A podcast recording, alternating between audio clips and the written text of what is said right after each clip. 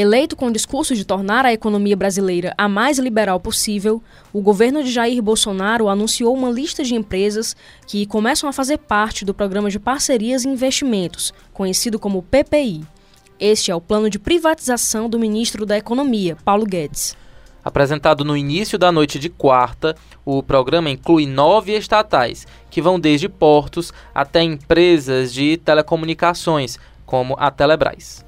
De acordo com declarações tanto de Bolsonaro quanto de Paulo Guedes, os Correios encabeçam a lista. Mas os planos do governo não param por aí e também existe a intenção de avaliar projetos em áreas sociais, como creches, presídios e parques nacionais, o que inclui aqui o nosso Parque Nacional de Jericoacoara. Eu sou Ítalo Coriolano. Eu sou Luana Severo. E você, a gente faz aquele pedido é, que acompanha o recorte, né? A gente sempre faz aquele pedido para você seguir o podcast nos serviços de streaming e entrar em contato com a equipe pelo e-mail podcast@opovo.com.br e lá no assunto você escreve recorte.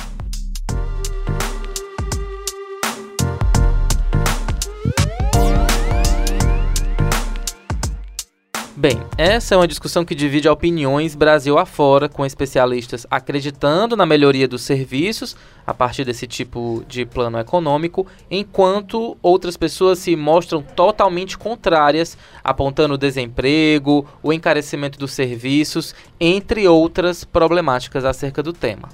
E para debater sobre as pretensões do governo federal e o que elas podem implicar na vida dos brasileiros, a gente chamou aqui a repórter que assina a manchete do jornal O Povo de hoje, Domitila Andrade.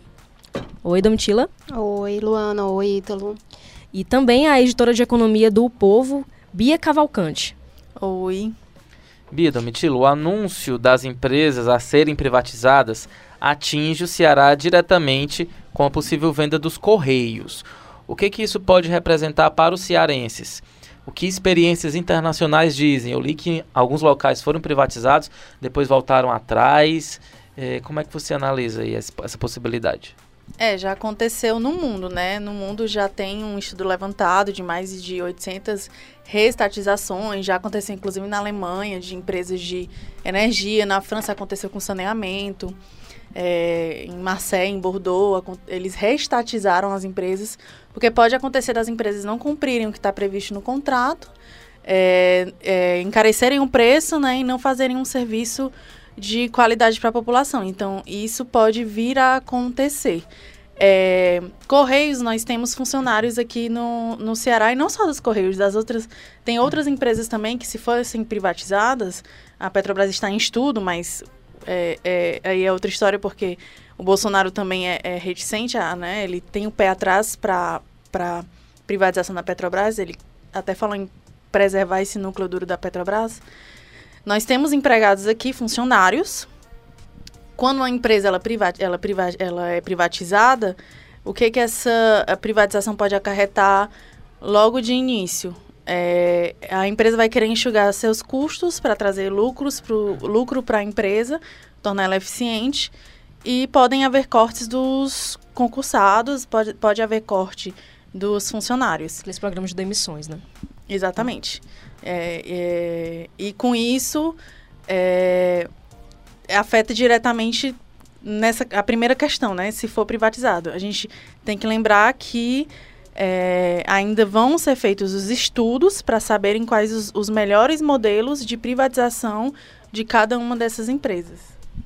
No caso dos Correios, são 103 mil funcionários no Brasil e aqui no Ceará são 2.500. Os Correios eles estão presentes em todas as cidades do Ceará, todas as 184 cidades do Ceará, com algumas exceções sem a sede principal por conta de assaltos. E aí eles estão funcionando em, outras, em outros locais, é, por exemplo, na prefeitura, mas são apenas duas exceções. Nas demais, eles inclusive têm sedes. E aí, com a privatização, como a Bia falou, pode haver é, essa tentativa de enxugar os gastos. Os Correios têm 5.570 agências no Brasil inteiro. Ontem eu conversei com o ex-diretor do, do sindicato do, do, dos Correios, né, dos, dos, funcionários, e aí ele falou que, que é o Pablo Jonathan Moraes. Ele falou que dessas, segundo levantamento, dessas 5.570, só, só 270, ou seja, 5.300 são rentáveis, ou seja, geram algum lucro. E aí, quando se privatiza, uma empresa visa o lucro. Pode ser, então, que é, elas prevejam, façam estudos para fechar algumas dessas, dessas, dessas sedes, né? Dessa, dessas agências Brasil afora. O que é que isso pode acarretar? Existem algumas cidades do interior do estado as, as menores, em que algumas transações bancárias elas são feitas exclusivamente via correios, pagamentos, é, depósitos, é, que são feitos exclusivamente via correios, porque às vezes não tem nem agência bancária, nem, nem caixa eletrônico.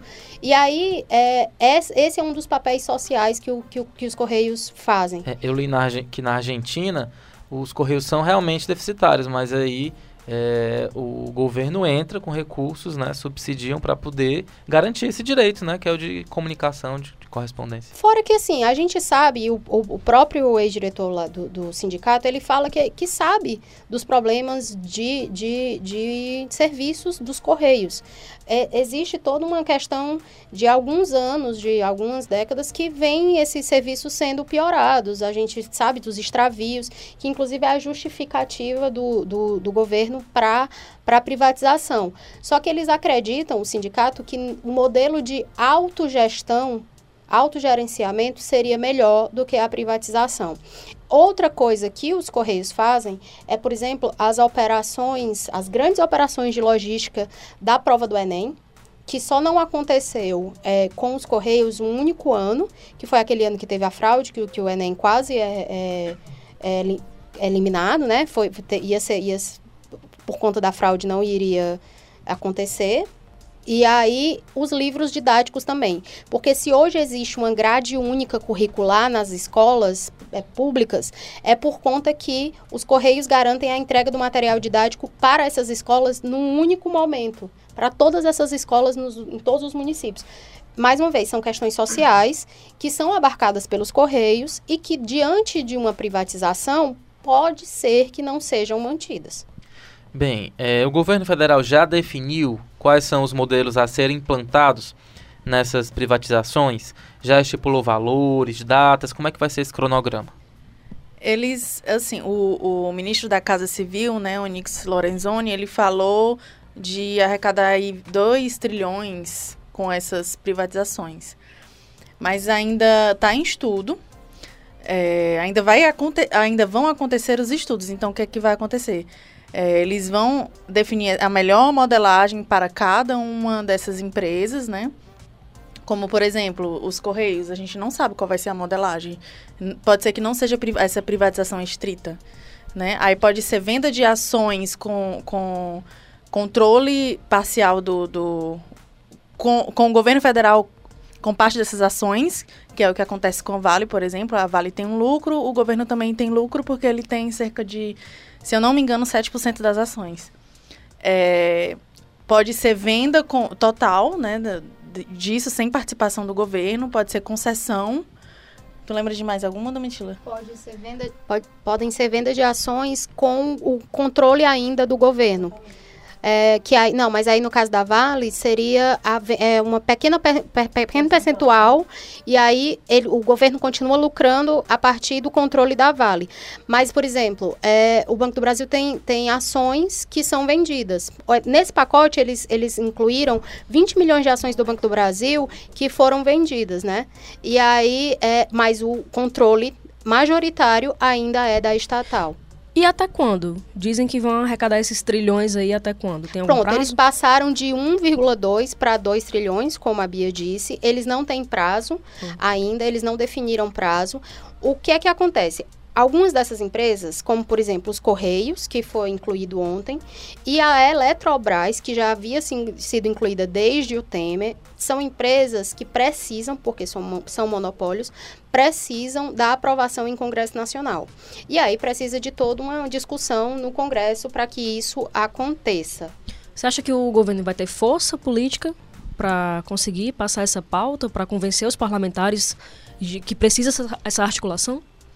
Esse cenário é difícil de prever, porque a política ela muda o tempo todo. Mas o governo é, conseguiu aprovar a MP da Liberdade com concessões.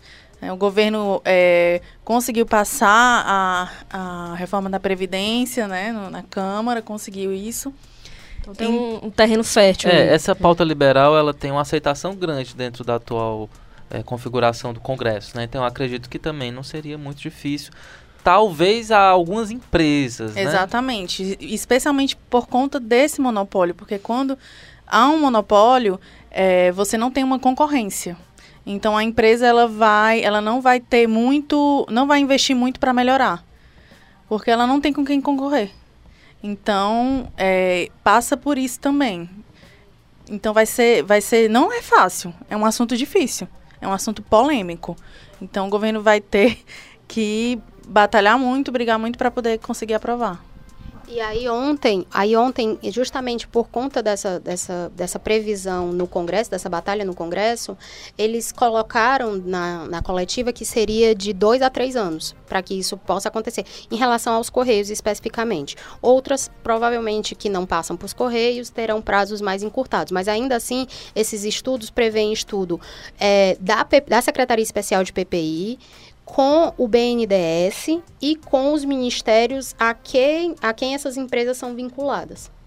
Bem, ontem, quarta-feira, né, em reação aí a esse anúncio, a esse pacote de privatizações, o mercado deu uma animada boa. A Ibovespa, por exemplo, que é o principal índice da Bolsa de Valores do Brasil, fechou em alta de 2%. Isso quer dizer que a economia do país deve melhorar daqui para frente a tão esperada retomada do crescimento?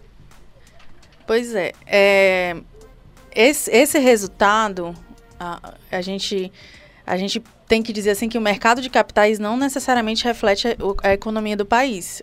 O governo federal, por que, que ele quer fazer essas privatizações? Porque ele está com déficit primário, ele está com conta no vermelho. Por isso que ele quer fazer essas privatizações. E o Paulo Guedes defende, defende privatizar quase tudo. É, já o próprio Bolsonaro, nem tanto teve esse discurso. Então, é, a gente não vai melhorar o caixa, vai melhorar, mas a economia não depende só de privatização para melhorar. Ela depende também, o cenário político está muito ligado a isso, né? Então a gente não, po não pode falar que vai melhorar só com, com as privatizações. O que, vão, o que vai melhorar são as contas do governo. Mas a gente tem que pensar no longo prazo. Não é só é, a privatização que deve melhorar isso, é um conjunto de fatores.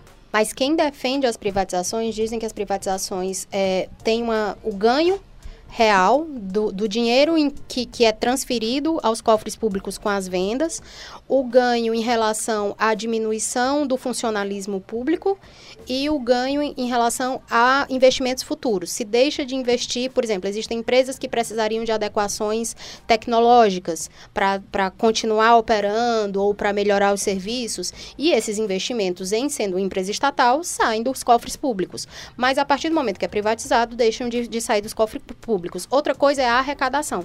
A partir, que, a partir do momento que uma empresa passa a ser privada, essa arrecadação de impostos poderia aumentar. Esses são os argumentos de quem é a favor dessas privatizações. Isso deve atingir várias áreas, né? Os planos do governo federal eles devem é, é, dar esse aval ainda a projetos em áreas sociais, como creches, presídios. Como é que isso deve acontecer?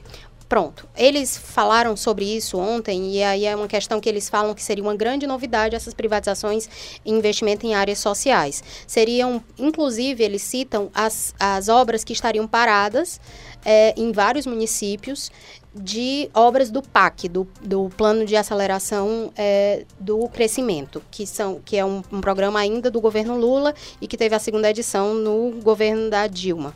E aí eles bateram muito nos exemplos das creches, é, que estariam mais de mil unidades de creches com obras paralisadas. A gente fez uma é, matéria recente sobre isso e a gente tem obras de creches paralisadas a, por falta de repasse por, por falta de repasse do governo federal aqui em Fortaleza e em todo, em todo o território do estado. Mas, por exemplo, como é que seriam com essas creches? Pronto, eles, eles eles citaram isso ontem. A, a secretaria, o governo, a secretaria de PPI citou ontem que é, vão ser estudados, assim como todos os outros ainda vão passar por essa viabilidade, né? Saber que, é que, que modelo seria esse, mas as creches especificamente eles citaram que poderia funcionar assim.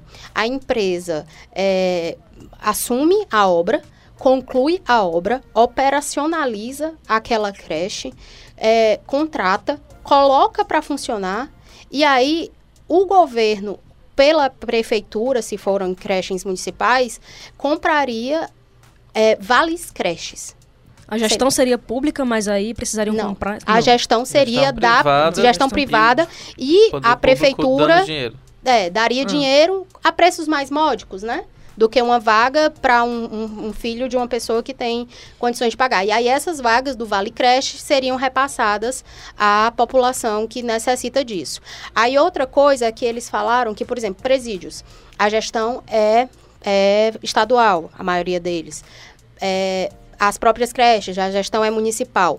Eles apresentariam o modelo e ficaria a cargo do, do, do executivo municipal ou estadual dizer se gostaria ou não de se adequar a isso. Outro exemplo que ele citou seriam as UBSs, que são as UPAs, né, as Unidades Básicas de Saúde, que também entrariam nesse pacote nacional. Bem, além dessa estrutura toda, temos aí dentro do pacote os parques nacionais, como o de Jericoacoara aqui no Ceará, que também estão incluídos nesses estudos. O que, que pode mudar? Já teve reação aí, né, do secretário do Turismo Arialdo Pinho, eles colocando contra. É, os gestores também lá de Jijoca não olham com bons olhos essa ideia. Isso. É, a privatização de parques nacionais já vinha sendo discutida há um bom tempo, também no governo Temer. É, não foi de todo surpresa, mas o que foi que aconteceu? Recentemente, no dia 29 de julho, o Camilo Santana, governador do Ceará, havia sancionado uma lei que criava distritos turísticos no Ceará. E começando por quem? Por, por Jericoacoara, pelo Parque Nacional de Jericoacoara. O que que isso implica? Implica que é, o governo do estado iria fazer um conselho deliberativo junto com prefeitura, sociedade civil, a própria secretaria do turismo ia estar presente, o, é, o próprio governo do estado, para criar ações de sustentabilidade para Jericoacoara e atrair investimento privado para lá. É, isso seria sempre discutido nesse conselho deliberativo e eles estavam já com esse projeto formatado, já que essa privatização dos serviços de Jericoacoara nunca aconteceram. Coleta de lixo, tinha a ideia também de cercar o parque, que foi polêmica, de cercar a vila.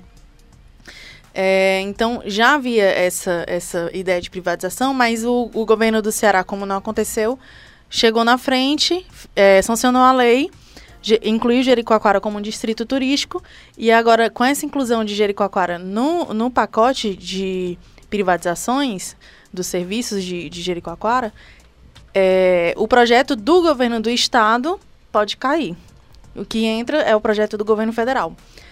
O Ariel do Pinho, secretário do Turismo é, do Ceará, ele, ju ele justamente criticou essa questão do. Nós já tínhamos um projeto é, ele disse, ele, ele denunciou, né, na fala dele, que o ICMBio tinha uma gestão desleixada, essas foram as palavras dele, de Jericoacoara, foi, foi deixando essa gestão desleixada, principalmente é, nesses últimos anos para cá, no, no, né, e no ano passado para cá. Né? E mesmo sendo o menor é. dos parques ambientais, né? Isso, é o menor, é o menor.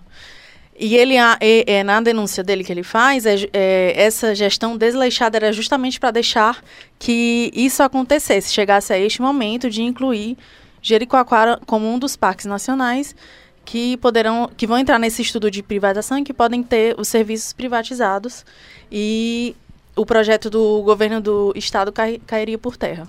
Hoje, Bolsonaro disse em entrevista que o governo estuda tudo, ao responder uma pergunta sobre a possibilidade de privatizar a Petrobras, que não está na lista divulgada ontem, mas que o presidente já falou querer privatizar. O que indica que o governo não deve parar na lista dessas nove empresas. Isso pode ser positivo para a economia brasileira? O que, é que vocês acham? É, na verdade, a Petrobras está em, em, estudo, sim. É, não entrou ontem, porque é uma estatal mais polêmica ainda. Porque quem quer mesmo privatizar é, é o, o Ministério da Economia, é o Paulo Guedes. O próprio Bolsonaro, ele queria de, manter o núcleo duro e, né, e exatamente, e privatizar subsidiárias. Mas, é, com relação a melhorar a economia brasileira, é tudo tão relativo, porque privatização ela pode melhorar? Pode. Porque a Petrobras pode se tornar mais eficiente? Pode. Gerar mais lucro? Pode, com certeza. É, quando a gente vê que empresas privatizadas, por exemplo, eu vou citar o exemplo da Vale, se for olhar por esse por essa perspectiva, por esse ângulo, é, ela teve lucros absurdos. Ela foi super eficiente. É, ela vendeu bem. E ao mesmo tempo não conseguiu garantir a segurança das pessoas que moram ali. Isso, esse é o outro lado. Por quê?